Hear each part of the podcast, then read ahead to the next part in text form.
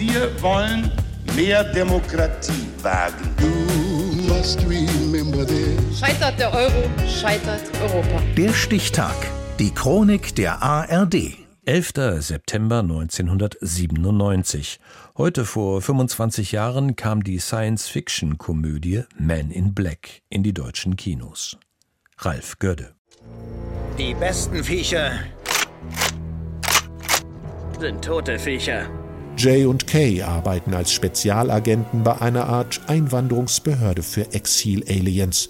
Sie jagen außer Kontrolle geratene, heimatlose Außerirdische, die auf der Erde Zuflucht gefunden haben und in Menschengestalt ihr Unwesen treiben.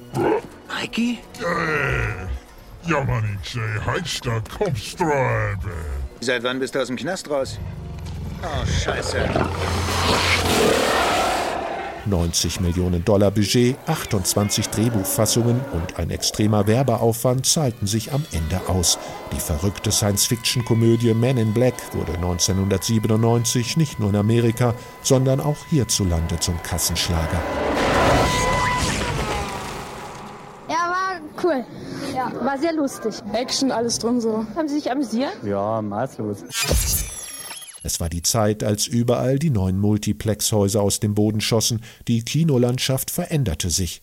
Die riesigen Filmpaläste versprachen ein neues Zuschauererlebnis, mehr Platz und mehr Komfort, bequeme Sitze, riesige Leinwände und modernste Technik. Mit dem Aufkommen der Multiplexe haben auch die Filme einen Sprung nach vorne gemacht sagt Christoph Hartung, damals Sprecher des Frankfurter Kinopolis. So Dinger wie Jurassic Park wären früher nicht denkbar gewesen oder Man in Black, die auch viel über den Sound funktionieren. Der digitale Mehrkanalton und das THX-Soundsystem ließen fortan die UFOs erstaunlich realistisch durch den Raum fliegen, und fürs Auge gab's haufenweise aufwendige Spezialeffekte.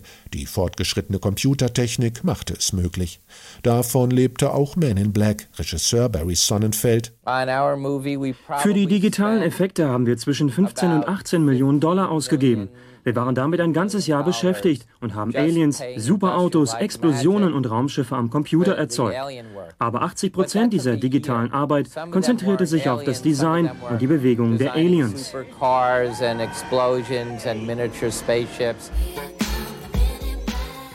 Die Men in Black entstammen ursprünglich einer konspirativen Theorie von Ufologen, deren Behauptung, dunkel gekleidete Gestalten würden Augenzeugen, die UFOs gesichtet haben, zu Hause aufsuchen und zum Schweigen bringen. Der Zeichner Lowell Cunningham machte daraus seine düstere Comicreihe, der Film schließlich eine schräge Satire, die so manche Stereotype diverser Action- und Science-Fiction-Filme aus Hollywood aufs Korn nimmt. Sie sind alle hier, weil Sie die Besten der Besten sind. Und wir brauchen einen von Ihnen. Nur einen. Entschuldigung, vielleicht haben Sie es ja schon beantwortet, aber warum genau sind wir eigentlich hier? Mein Sohn? Wir sind hier, weil Sie den Besten der Besten der Besten suchen, Sir! Oh Mann, unser amerikanischer Musterschüler da. Der Beste der Besten der Besten, Sir! Der Typ ist total aus dem Häuschen und weiß eigentlich überhaupt nicht, warum wir hier sind. Will Smith und Tommy Lee Jones spielen die beiden Spezialkräfte, die am Ende natürlich nichts weniger als die ganze Erde retten müssen. Doch die Handlung ist eher Nebensache. Man in Black punktet vielmehr mit coolen Sprüchen, verrückten Alien-Kreaturen und einer gehörigen Portion Selbstironie. Fast 600 Millionen Dollar spielte die Komödie weltweit ein, drei Fortsetzungen wurden bisher gedreht. Heute, vor 25 Jahren, gingen die Men in Black zum ersten Mal im Kino auf Alienjagd.